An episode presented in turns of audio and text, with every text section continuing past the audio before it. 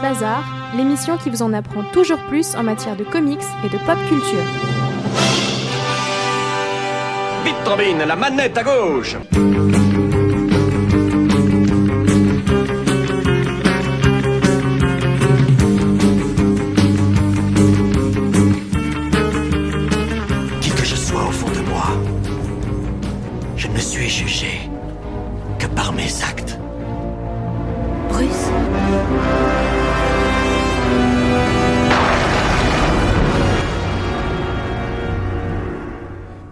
Bonjour à tous et soyez les bienvenus dans ce troisième numéro hors série de Comics Bazar. Comme d'habitude, Vivien au micro pour vous parler pendant 20 minutes de comics et de pop culture. Et cette semaine, c'est le troisième hors série et je vous propose d'écouter Kachu de The Lesbian Geek, euh, un WordPress, un blog WordPress qu'elle a créé et qu'elle dédie donc aux personnages féminins dans le monde des comics et notamment homosexuels.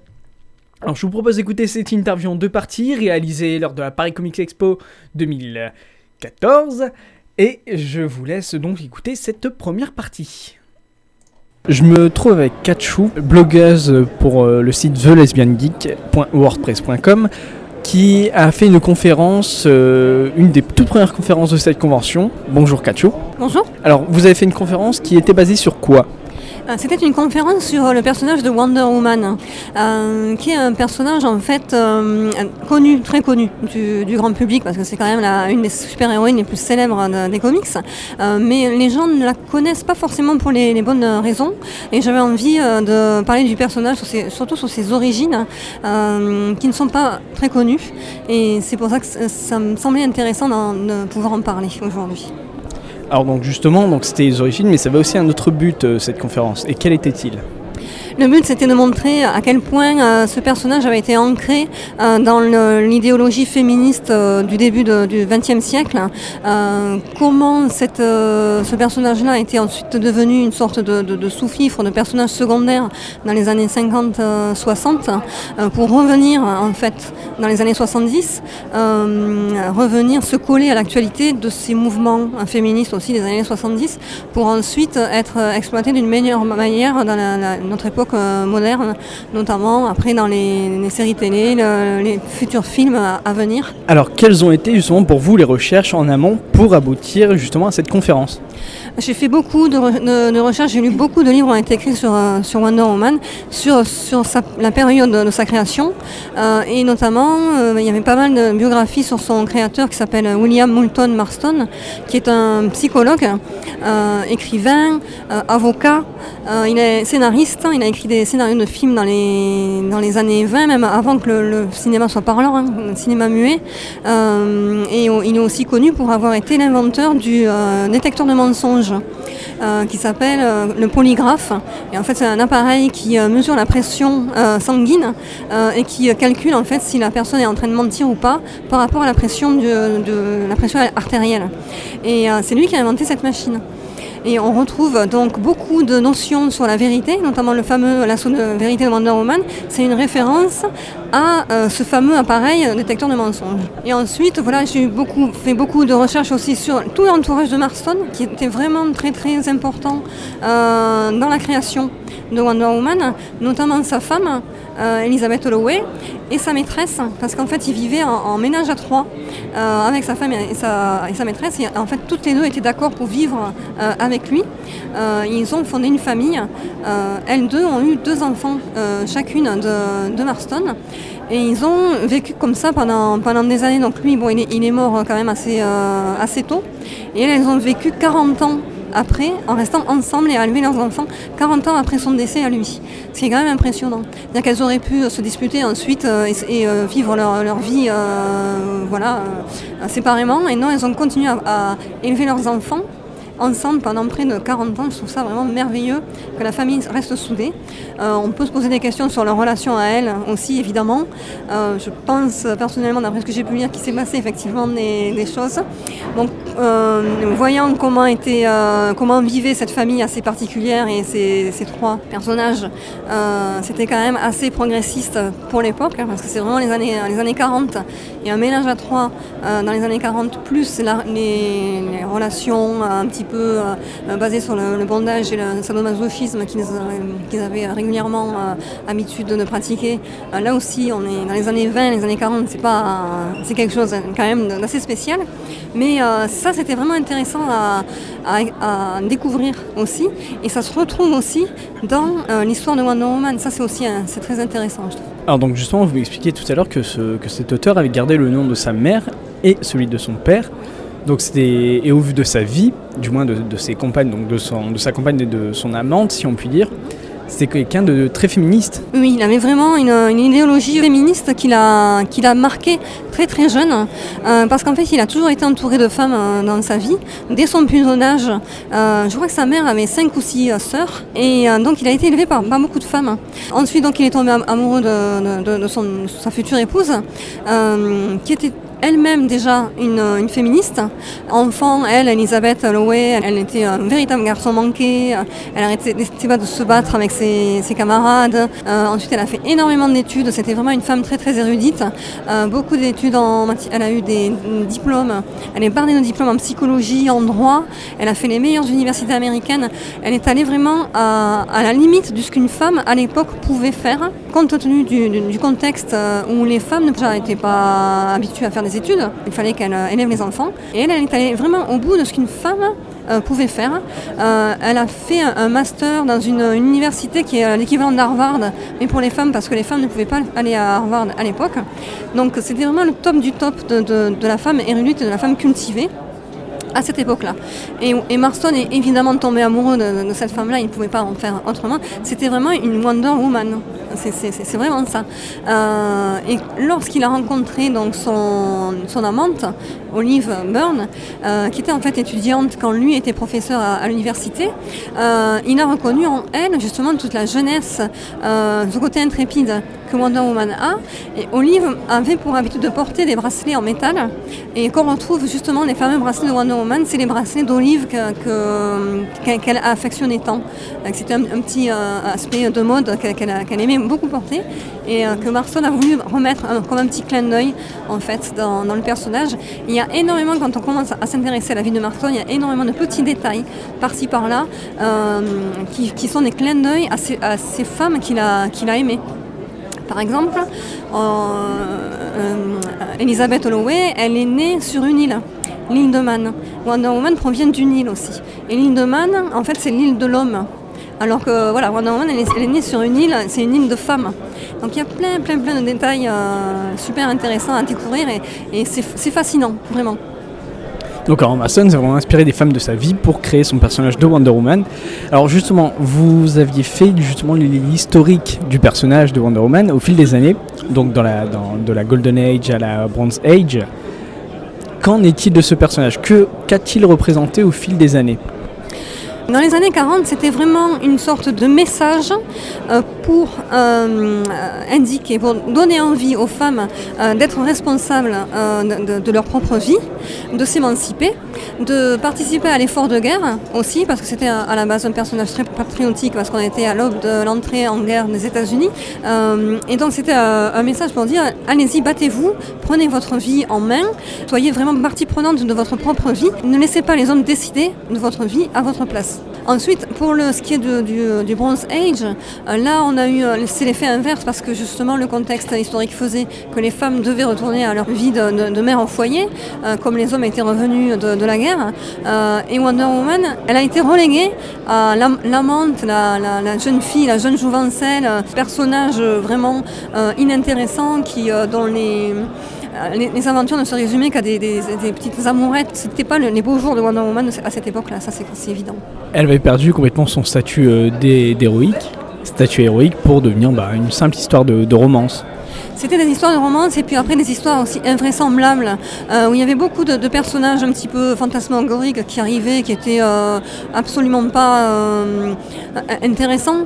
Elle était tombée amoureuse d'un homme sirène, donc elle se posait la question avec qui elle devait finir sa vie, avec Steve Trevor, avec l'homme sirène. Bon, ensuite il y a eu d'autres personnages additionnels qui ont été qui ont été rajoutés, ce qu'on appelle la Wonder Family, parce que c'était la mode à ce moment-là de rajouter plein de personnages euh, pas forcément super intéressants euh, dans, qui secondaient en fait le personnage principal. Donc il y a eu Wonder Girl, mais Wonder Girl a pris une importance, mais il a fallu de nombreuses années pour que ça soit le cas. Et aussi Wonder Tot. Wonder Tot, c'est la version bébé, la version de 4 ans de Wonder Woman, qui vivait aussi des aventures formidables. euh, et donc, à un moment donné, tu as tous ces personnages-là qui se réunissent autour de Wonder Woman, et ça, ça a créé la Wonder Family. Voilà pour cette première partie d'interview. Je vous propose maintenant de faire un petit interlude musical avec euh, le titre Decepticon du groupe Le Tigre.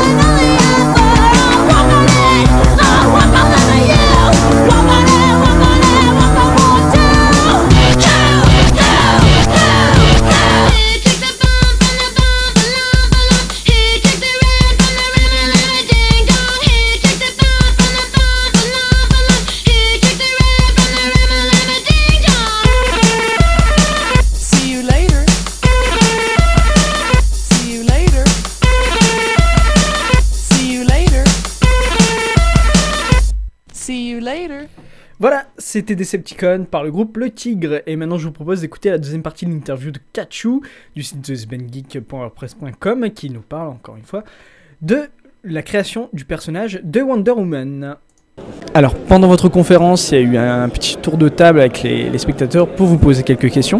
Il y a une question qui m'a surtout euh, très intéressé, et vous aussi, je pense, c'était une question qui portait sur comment Wonder Woman a-t-elle intégré le groupe de la Justice League, et notamment cette seule femme qui se trouve euh, parmi les, les quelques membres fondateurs du groupe de la Justice League, exclusivement masculin.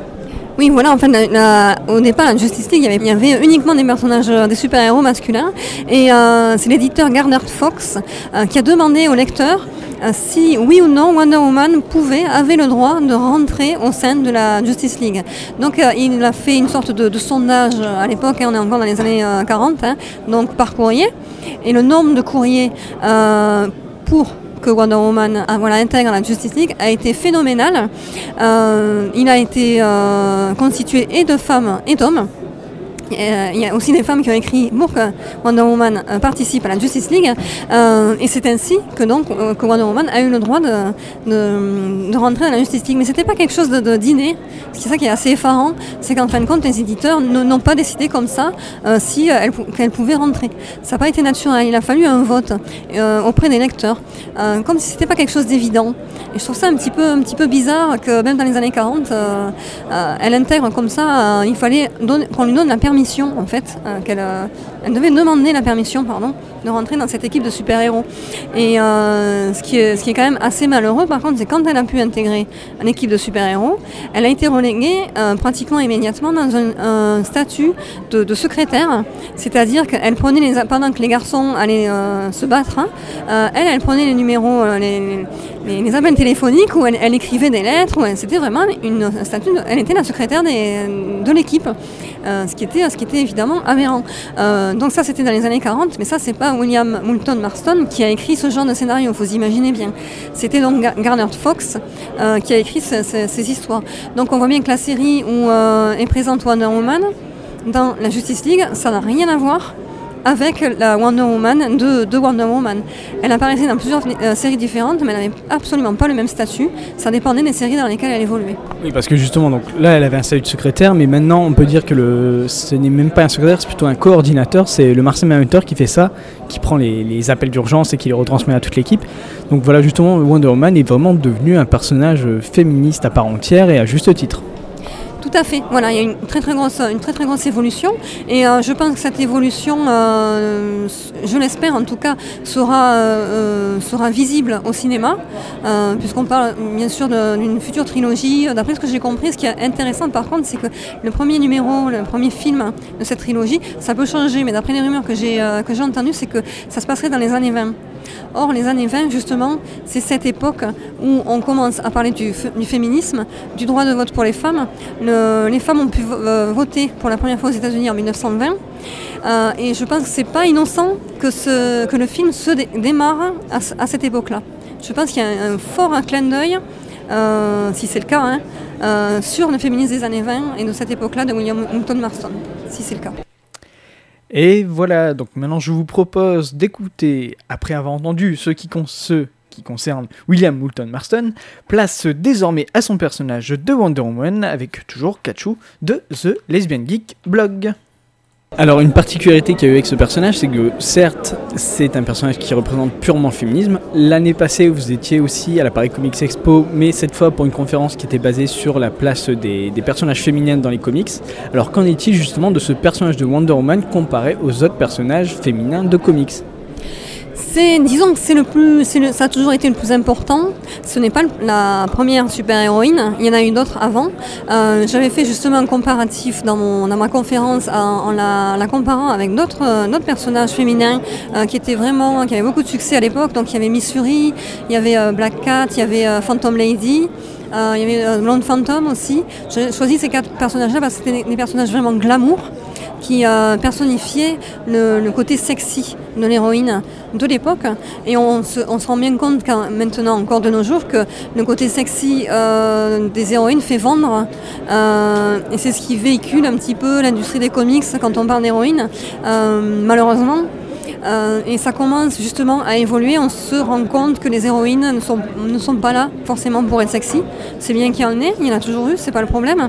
Mais ce qui est intéressant à voir, c'est qu'est-ce qu'il y a derrière. Euh, ce que les lecteurs veulent aussi, que ce soit les lecteurs euh, féminins et les lecteurs masculins, c'est une femme forte, un point c'est tout, et qui est du contenu. Qu'elle soit sexy ou non, ça, ça vient après. Euh, il faut que ça vienne après. Ce qui est important, c'est que le personnage soit fort, soit intéressant, soit construit, soit solide.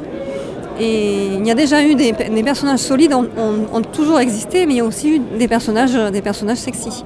Euh, et elles ont toutes évolué au fil de, ce fameux contexte historique. Pour, ce qui est, pour Bad Girl, c'est pareil, elle a été très forte à un moment donné, à ses débuts. Ensuite, elle a été reléguée aussi en, tant que faire-valoir. Euh, elle a été intégrée à la Bad Family aussi, et puis elle est revenue sur le devant de la scène euh, alors qu'elle était en fauteuil roulant.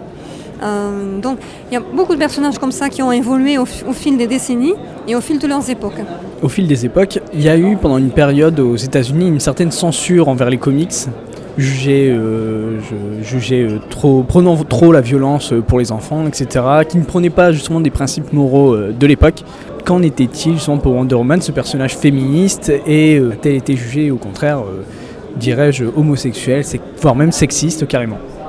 Oui, parce qu'en fait, dans les années 50, euh, en 54 plus exactement, il y a un, psychologue qui s'appelle Frédéric Wersam qui a sorti un livre qui s'appelle Seduction of the Innocent euh, et qui euh, disait, en fait, c'était- mensonger, mais il disait que c'est les comics étaient euh, des lectures euh, totalement euh, euh, dangereuses pour euh, le lectorat, le jeune lectorat, euh, et qu'il était la cause de la, de la délinquance auprès de ces jeunes. Euh, et donc, euh, que des héros comme par exemple Batman et Robin, vu leur relation très proche, étaient forcément des personnages homosexuels. Il en était de même pour Wonder Woman qui vivait sur une île peuplée de femmes, elle était forcément lesbienne. Pour lui, il ne pouvait pas être autrement. Euh, ce qui était totalement faux. Euh, le personnage de Steve Trevor est, toujours, est arrivé dès le premier euh, numéro de Wonder Woman. Il n'a jamais été question d'homosexualité dans, Wonder Woman en, en aucune manière. Mais lui, Wertham, il a mis de l'homosexualité euh, et de la déviance là où il y a- partout là où il n'y en avait pas. Alors justement, pourtant, donc Wonder Woman n'a jamais été ouvertement décrit comme étant homosexuel ou bisexuel, enfin, sa sexualité reste, on va dire, hétérosexuelle, au vu de ses romances avec notamment Steve Trevor. Par contre, il y a quand même des personnages qui, eux, sont ouvertement homosexuels. Je pense notamment à Alan Scott, le Green Lantern euh, de la Terre 1, ou bien encore à Batwoman, qui, elle, est lesbienne. Oui, oui, c'est vrai que de plus en plus de personnages homosexuels euh, dans, notre période moderne, il y en a déjà eu avant. Euh, le premier personnage qui a fait son, coming out, il date de 92 euh, et c'était Jean-Paul Bobier. Euh, chez Marvel, et, euh, North Star donc, et donc ça fait vraiment beaucoup parler de lui parce que euh, voit vraiment dans la case il y a I am gay donc il n'y a aucune équivoque, c'est voilà ça y est il l'a fait, il a fait son coming out et je pense que ça, a- a aidé beaucoup de, personnes. Euh, c'est vraiment un bond en avant parce que jusqu'à maintenant l'homosexualité dans les comics c'était vraiment sous-jacent, c'était à peine, à peine suggéré. Euh, il fallait vraiment lire des comics indépendants, underground, pour pouvoir lire des, de vraies histoires euh, avec des personnages homosexuels. Dans les, dans les comics mainstream, il n'était absolument pas question. Et d'ailleurs, le Comic Code Authority, ce fameux code d'autocensure euh, qui a découlé de ce livre, de Selection of the Innocent, interdisait évidemment toute relation homosexuelle entre les personnages principaux dans, une, dans ce genre de, de bande dessinée, parce qu'elle était lue par des jeunes, jeunes lecteurs. Donc il fallait absolument parler de ce genre de ce genre de choses. Ça, comme la drogue, comme le, le, racisme, la violence, plein de choses.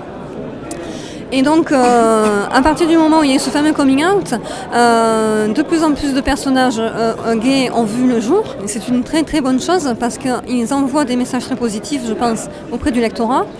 Certains se plaignent qu'il y en a beaucoup trop maintenant et que ça est pour- juste pour créer une histoire de buzz, de publicité et de vente, comme le fameux mariage donc avec, avec North Star et son compagnon, c'était il y a quelques années. Beaucoup sont plaints comme quoi ça serait uniquement une question de, vente et qu'après euh, la série allait, euh, allait retomber. C'est- C'est po- c'est possible, je ne dis pas le contraire. Mais ce qui est euh, intéressant, ce qui est important, c'est que ce genre de sujet soit exploité. Tant pis si c'est mal exploité, il faut que ça soit quand même présent. Je pense que c'est- très important de nos jours qu'il y ait de plus en plus de, de- de sujets comme ça qui soient mis sur le, sur le tapis et que ça devienne en fin de compte une normalité. C'est ça qui est important. Alors pour revenir au sujet de Wonder Woman purement, c'est à partir des années 70 qu'elle qu'elle reprend justement son statut de femme féministe. Oui, oui, voilà, c'est ça. En fait, à partir du, euh, des années 70, elle est devenue une icône féministe, Re- je dirais même redevenue une icône. redevenue tout à fait, oui, oui, grâce à une, une journaliste qui s'est intéressée sur son cas à l'époque où elle avait perdu tous ses pouvoirs et euh, où elle n'était pratiquement plus, euh, plus rien. Et cette journaliste qui s'appelle Gloria Steinem, qui avait sorti le tout premier magazine ouvertement féministe, en tout cas de grande ampleur aux États-Unis, qui s'appelait Mrs. Magazine, et dont la couverture du premier numéro était consacrée à Wonder Woman. Elle, c'est une fan de Wonder Woman de la première heure. Elle a, acheté ses premiers comics de Wonder Woman quand elle était toute petite, donc elle connaît la valeur du personnage, elle a grandi avec, et elle n'a pas supporté que Wonder Woman perde ses pouvoirs comme cela. Elle a demandé, elle connaissait un grand, euh, le, le numéro 1 carrément, de DC Comics. Elle, lui a, elle, le connaissait personnellement grâce à son statut de journaliste. Elle lui a demandé, droit dans les yeux, de, lui, de euh, redonner ses pouvoirs à Wonder Woman, parce que ça ne pouvait plus être autrement. Et en plus de ça, elle a, famé- elle a écrit ce fameux article sur euh, Mrs. Magazine en disant voilà ce que est véritablement euh, Wonder Woman, c'est une icône du féminisme. Voilà pourquoi, voilà ce qu'elle peut euh, véhiculer comme idée. Ce sont nos idées à nous que l'on a envie de, transposer dans ce personnage-là. Et effectivement, c'est ce qu'elle a fait. C'est-à-dire que, en fait, Wonder Woman était une icône du féminisme dans les années 40, mais les années 40 ne sont pas les années 70. Donc il n'y avait pas du tout les mêmes préoccupations. Et ce que- ce qu'a fait Gloria Steinem, c'est qu'en fait, elle a adapté euh, le, le contexte des années 70 et la problématique du féminisme dans les années 70 sur Wonder Woman. Et c'est pour ça que Wonder Woman est devenue une icône féministe qu'on connaît aujourd'hui. Et justement, donc cette icône féministe qu'on connaît aujourd'hui, ça a surtout été, je pense que vous partagez mon avis, très véhiculé par l'actrice Linda Carter, euh, ex-Miss America. Tout à fait, voilà. Ils ont choisi euh, une, très bonne, une très bonne comédienne, elle avait le physique parfait, elle était à la fois belle, elle avait de la prestance, de l'allure, c'était une Miss America, mais ce n'était pas qu'un physique, c'était aussi un, cerveau, comme on dit. Euh, c'était une femme, euh, c'est une femme, c'est toujours une femme très intelli- intelligente, bien sûr, et elle symbolise vraiment la, féminité, et la féminité, et le féminisme. Parce que dans les, scénarios, les épisodes de, de Wonder Woman à la série télé, elle est vraiment très, très forte. Elle va au-delà, au-devant des, des- des problématiques euh, du, du féminisme et ça se ressent beaucoup dans la série. D'accord, bah merci beaucoup euh, Katchou, donc euh, blogueuse pour The Lesbian Geek. Quelques petits contacts euh, si on veut vous, vous rejoindre votre blog, vous découvrir, etc. Alors la- l'adresse du, du blog c'est euh, www.thelesbiangeek.wordpress.com Euh, et on peut ensuite me retrouver très facilement sur Google. Il suffit de taper The Lesbian Geek et c'est, euh, je suis euh, en haut de la, de la page donc il n'y a pas de problème. Bah merci beaucoup. Merci à vous. Voilà donc en ce qui concerne Katchou et qui conclut aussi ce troisième hors-série de Comics Bazar. Vous pouvez retrouver l'émission sur les réseaux sociaux Facebook et Twitter. Vous pouvez aussi réécouter les précédents numéros et les numéros de la saison dernière sur PodCloud. Merci à vous d'avoir écouté ce hors-série numéro 3. Encore un dernier hors-série, ce sera le numéro 4 qui lui verra euh, Julien Gornerbert, dessinateur illustrateur encreur. Euh, qui a notamment travaillé chez DC Comics et Dark Horse, mais aussi Chris de Comics Ray. Et en attendant le prochain numéro, je vous dis une seule chose, tout simplement, comics c'est vous Quoi que puisse me réserver la vie, jamais je n'oublierai ces mots. Un grand pouvoir implique de grandes responsabilités. J'ai reçu là un don, une malédiction. Qui je suis? Je suis Spider-Man. Spider-Man, Spider-Man, does whatever a spider can. Spins a web any size, catches thieves just like flies. Look out, here comes the Spider-Man. Excellente inspiration, en route vers de nouvelles aventures.